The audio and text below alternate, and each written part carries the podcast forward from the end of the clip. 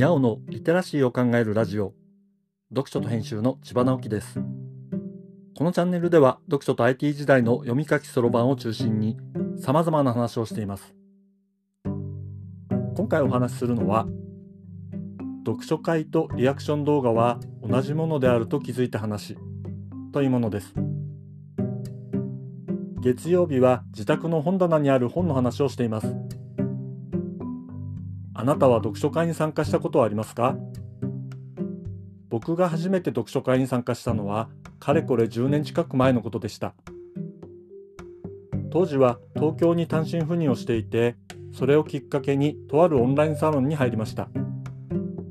そこではメンバー間の交流が盛んでいろいろなイベントが行われていました。お勉強的なことはもちろんみんなでテレビゲームとかカードゲームをやったりして交友関係を広げることができて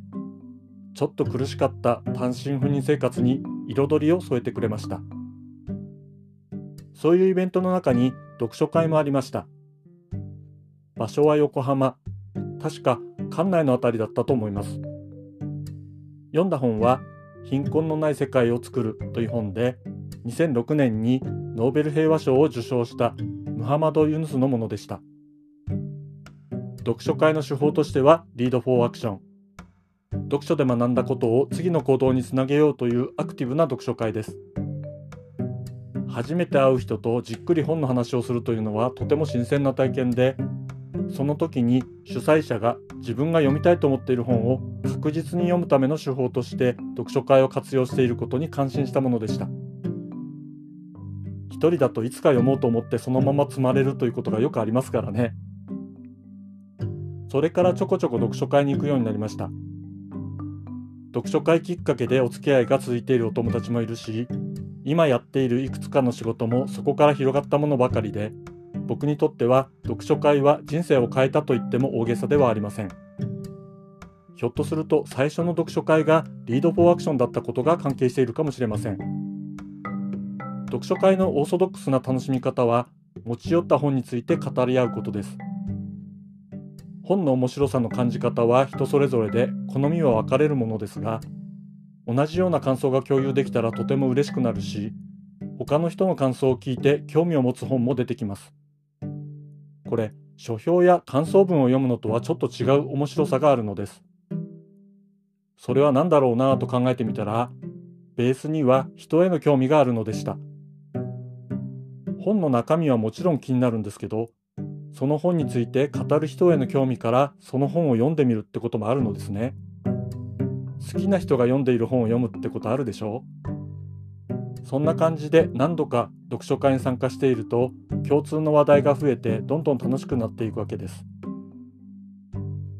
最近これと似た感覚かもしれないなと思ったのが音楽とかアニメのリアクション動画を見ることでした。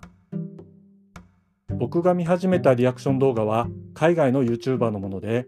自分が好きな日本の作品を海外の人たちが好きで言ってくれることが嬉しくてそれを芋づる式に見るようになったのですがそこから逆輸入的に国内 YouTuber のリアクションも見るようになって今はアニメを本編だけでなく海外のリアクション VTuber の同時視聴と繰り返し見て楽しんでいるのです。するとそこからまだ見たり聞いたりしていない作品やアーティストを知ることになりそれを見たり聞いたりしてどんどん好きな作品やアーティストが増えるという循環になりました。これ読書会で起きたこととよく似ているのですね。ひょっとするとリアクション動画に触発されたことから人生が変わる何かが起きるかもしれません。多分変わるとしたらここから生まれる人間関係がきっかけになるでしょう。読書とか音楽やアニメの鑑賞が自分の中だけで閉じてしまうのはもったいない。外に出るのは勇気がいるけれど、何らかの場を通じて今までなかった人間関係を作ると価値観が変わります。好きな YouTuber にコメントしてみるところから始めてみましょう。本が好きなら近くでやっている読書会を探して勇気を出して行ってみましょう。思ってもみなかった展開が待っていると思いますよ。